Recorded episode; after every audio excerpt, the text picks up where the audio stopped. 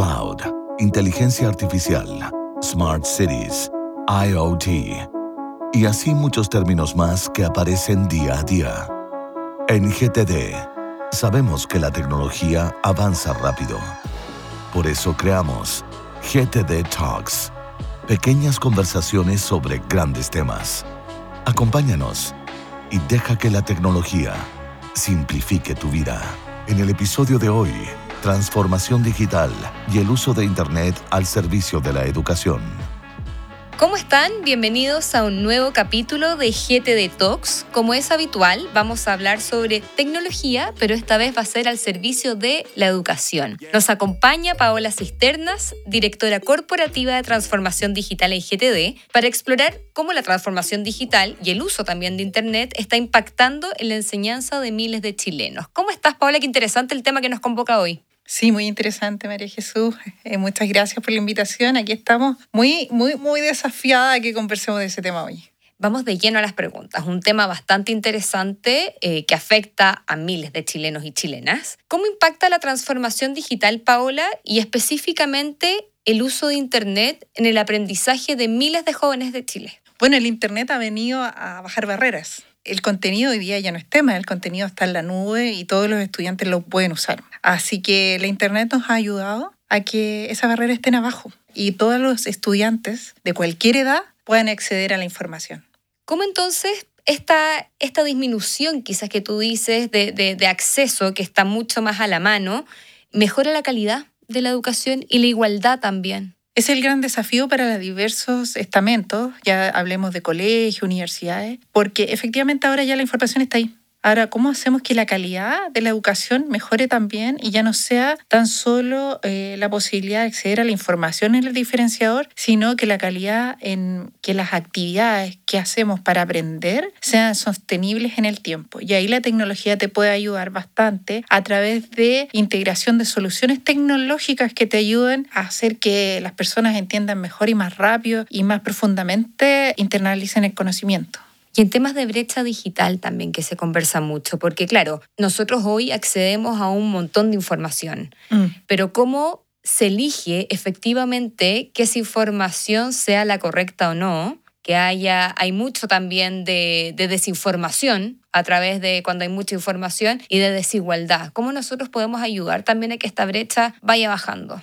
Bueno, yo creo que ahí un eje fundamental y, ahí los especialistas en pedagogía tienen que entender, yo creo que lo más importante hoy día hay un eje fundamental que es el descubrimiento de contenidos de calidad, porque hoy día hay mucho contenido en la nube pero no necesariamente son de calidad. Y has escuchado un término que la información sea fiable. Sí. Entonces, ¿qué pasa? Que hay que enseñarle a las personas en qué confiar y qué información es fiable y qué no. Entonces, en ese contexto, creo que la brecha digital parte con una enseñanza donde podamos ir a buscar buenos contenidos, donde eh, aprendamos o les enseñemos a nuestros estudiantes eso y además las metodologías de trabajo.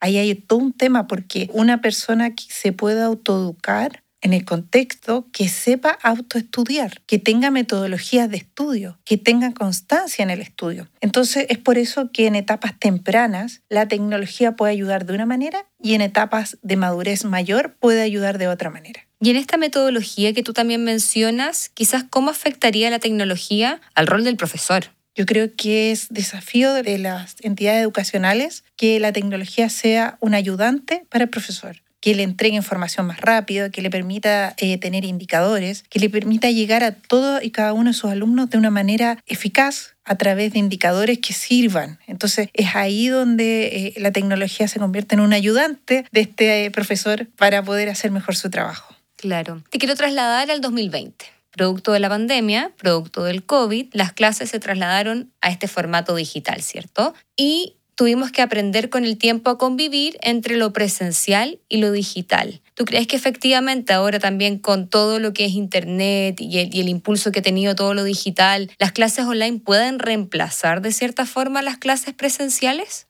Mira, yo creo que, bueno, ahora es fácil verlo. Eh, si tú piensas hace dos años atrás, porque es fácil mirarlo para atrás y decir, ah, yo lo habría hecho de otra manera. Pero hay que entender que fuimos súper rápidos para adherir la tecnología. Pero ahí hay un tema lo que hicimos fue emular una clase, emular la misma clase que tenías en un aula a la clase online y haciendo videoconferencia. Entonces, esa es una parte del uso de la tecnología para la educación, pero la otra parte es cómo tú educas de manera distinta. ¿Te fijas? O sea, no necesariamente tú vas a poder emular esa clase porque el niño está durmiendo, porque a lo mejor en su casa no tiene un buen lugar o no logró entender algo y el profesor siguió hablando. Entonces, en ese entendido, el contenido, cómo llega al alumno de varias formas, es un gran desafío. Y es así como soluciones de gamificación de la educación, no sé si lo has escuchado, donde tú haces que el alumno juegue y vaya aprendiendo pero juegue de así como se dedica a jugar otros juegos, él puede ir internalizando conceptos que lo ayudan a entender mejor el conocimiento que queremos entregar. Claro. Y en, e, y en, ese sentido, ¿cuáles son los desafíos que presenta la educación online? Porque durante la pandemia lo vimos en que no estábamos preparados, básicamente. Transformar todo del aula al aula online fue súper complejo y que los alumnos pusieran atención también fue súper complejo porque no estaban acostumbrados a esta modalidad. Entonces, quizás, ¿qué desafíos son los que tú consideras que son importantes tomar en consideración para poder proyectar este tipo de educación, que también trae un montón de beneficios? Por ejemplo, llegar a, zonas más australes del país, en donde complica muchísimo poder acceder de otra forma, aprovechar las virtudes que tiene todo lo online.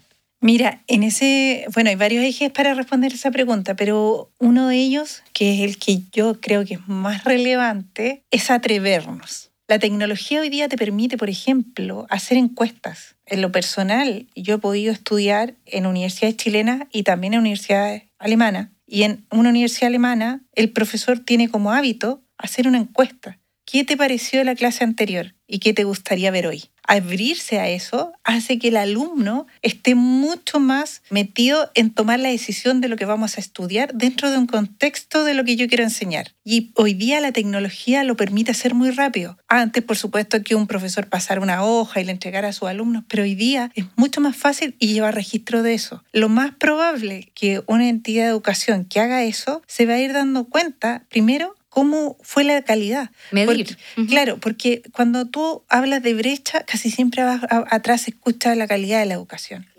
Educación de calidad. Bueno, la educación de calidad, si tú quieres medir la calidad de algo, ¿qué es lo que tienes que hacer primero? Es medirlo. Y para medirlo, ¿la tecnología hoy día te sirve? Sí. ¿Puedes tener los datos? Sí. ¿Puedes encuestar a los alumnos y a los profesores y puedes ir haciendo gestión sobre ellos? Sí. Esa es la idea. Tomar todos esos datos y poder trabajar con ellos.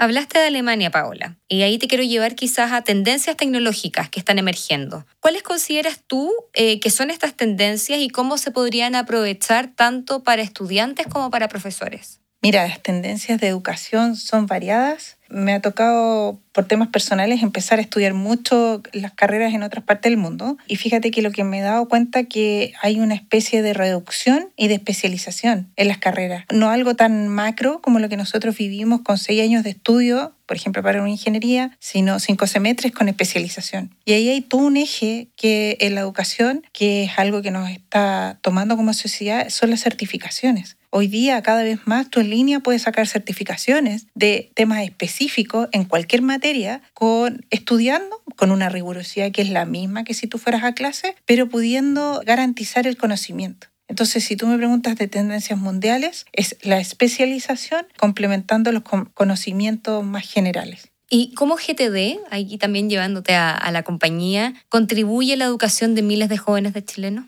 Bueno, nosotros en GTE, aparte de, tener iniciativas bien internas que van vista a la comunidad, que son muy bonitas, que hemos trabajado en lo que es la tecnología, y tú partiste la entrevista hablando de Wi-Fi con analítica. Bueno, ocurre mucho que hoy día queremos saber qué estudiantes entran a las aulas, cuánto tiempo están, cómo se comportan. Y teniendo iluminados los campus de educacionales con Wi-Fi, pudiendo hacer gestión sobre ello, podemos ayudar mucho a la entidad de educación con ese tema. O sea, por solo tomar uno, poder hacer modelos de qué está pasando con un grupo de alumnos, por qué se van, porque ocurre mucho hoy día la deserción escolar. Entonces, como GTD podemos ayudar en eso, llevándolo al tema muy tecnológico. Y la deserción escolar con la tecnología y con las clases online también se vio afectado, ¿no? Sí, Sí, por lo menos lo que nosotros hemos hablado con nuestros clientes que son eh, entidades educacionales, sí, es una gran preocupación para ellos. ¿Medimos poco en Chile? Sí, yo creo que se mide poco. Y creo que es más un tema cultural. Yo creo que es algo que te podemos avanzar midiendo, porque si nos medimos, vamos a saber dónde estamos y vamos a saber dónde queremos llegar.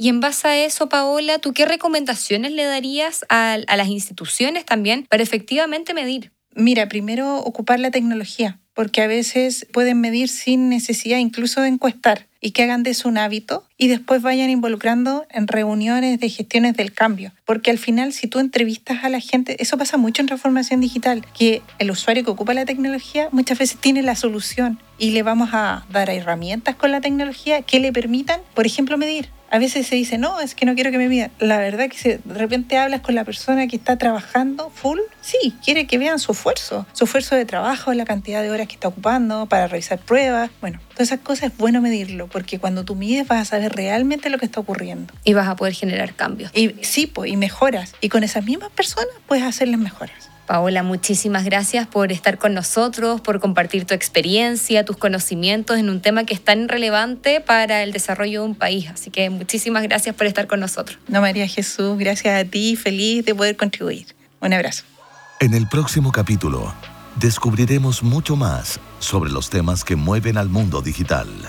Comparte, guarda y comenta este contenido.